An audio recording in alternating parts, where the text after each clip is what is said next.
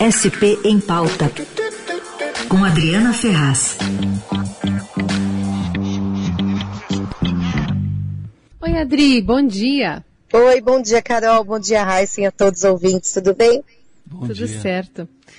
Bom, Adri, olhando um pouquinho aqui para nossa cidade, tem um projeto da prefeitura que já emperrou bastante, agora chegou à Câmara é o que trata do Pio, Pinhe, Pio Arco Pinheiros, né, um projeto urbanístico para a região oeste aqui da capital paulista, e passou nessa primeira votação. Qual que é a perspectiva de seguir, apesar do, do, do histórico de entraves?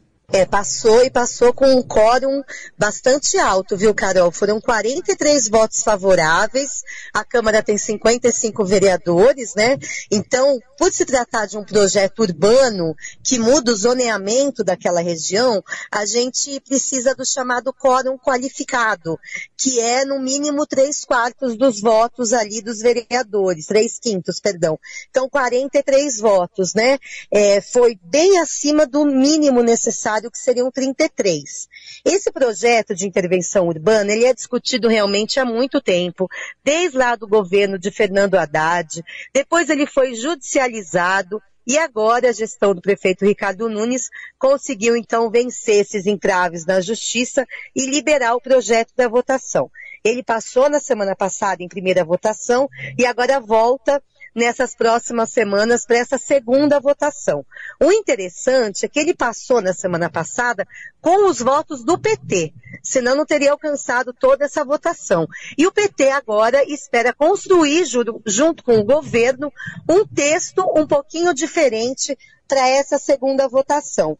Para o pessoal entender o que é um projeto de intervenção urbana, é o seguinte, a gente delimita um pedaço, um território da cidade que vai ter uma regra específica para o adensamento populacional.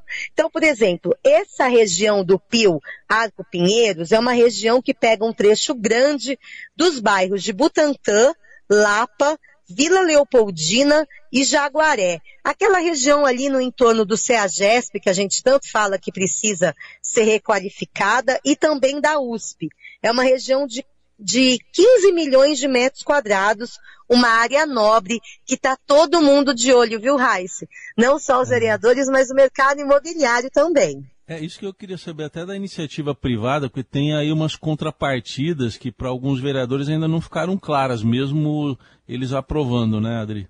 Isso mesmo, é o que argumenta, por exemplo, o PSOL, né? O PSOL não votou, votou contra esse projeto, porque diz que o texto tem que deixar mais claro quantas unidades habitacionais para baixa renda, por exemplo, serão construídas, onde elas serão construídas e para quem. O texto realmente está muito genérico em relação a isso. Ele diz, por exemplo, que 30% do valor arrecadado nessa operação toda, com a chamada outorga onerosa, que é um nome feio aí, mas é um nome, é, é um nome que se dá a uma taxa que a prefeitura cobra do mercado imobiliário para que os prédios tenham uma altura maior que a permitida naquela área. Então você paga para construir a mais. Com esse dinheiro que a prefeitura, então, pode fazer as requalificações necessárias ali no território e também as habitações é, de interesse social. 30%, então, desse valor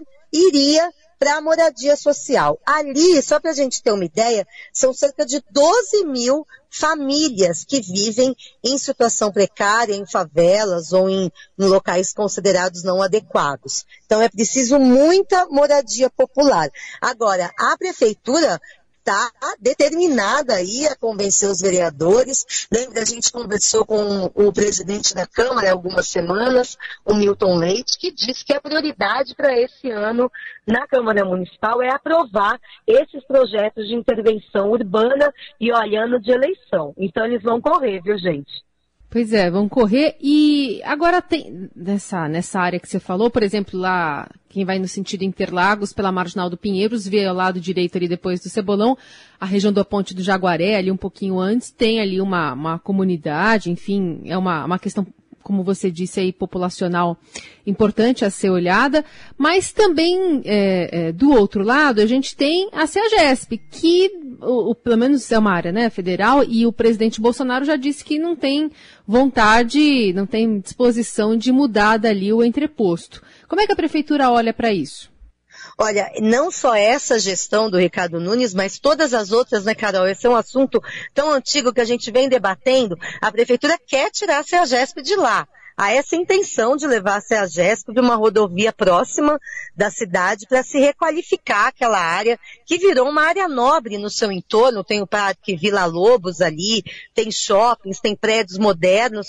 Então a prefeitura tem essa intenção realmente. Havia já uma negociação com o governo federal que empacou completamente com a gestão Bolsonaro, é, mas em função do governador João Dória, que foi prefeito, essa relação péssima entre os dois devem concorrer agora diretamente na eleição presidencial desse ano. Agora, a relação de Bolsonaro com o prefeito Ricardo Nunes vai de vento e popa, viu? Vamos lembrar que é. eles fizeram um acordo para o Campo de Marte, um acordo que não era esperado, saiu rápido, e agora o prefeito Ricardo Nunes tem participado de agendas com o presidente Jair Bolsonaro, eles têm trocado afagos entre eles, para esses interesses aí municipais andarem. Agora, um projeto de, de intervenção urbana desse pote do Arco Pinheiros, ele demora, leva tempo.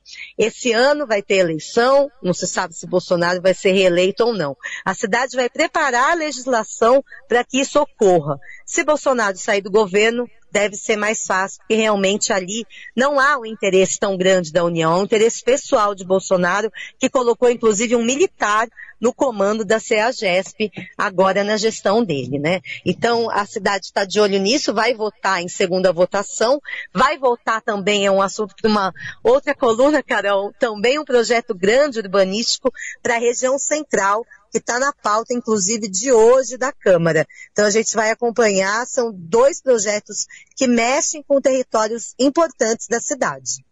Muito bem, essa Adriana Ferraz conosco sempre às quintas-feiras falando aqui dos assuntos da cidade, do estado de São Paulo, no meio desse noticiário coalhado, né, de informações sobre guerra na Ucrânia, Sim. mas importante para a gente continuar olhando aqui para a cidade e para o que está fazendo os nossos legisladores.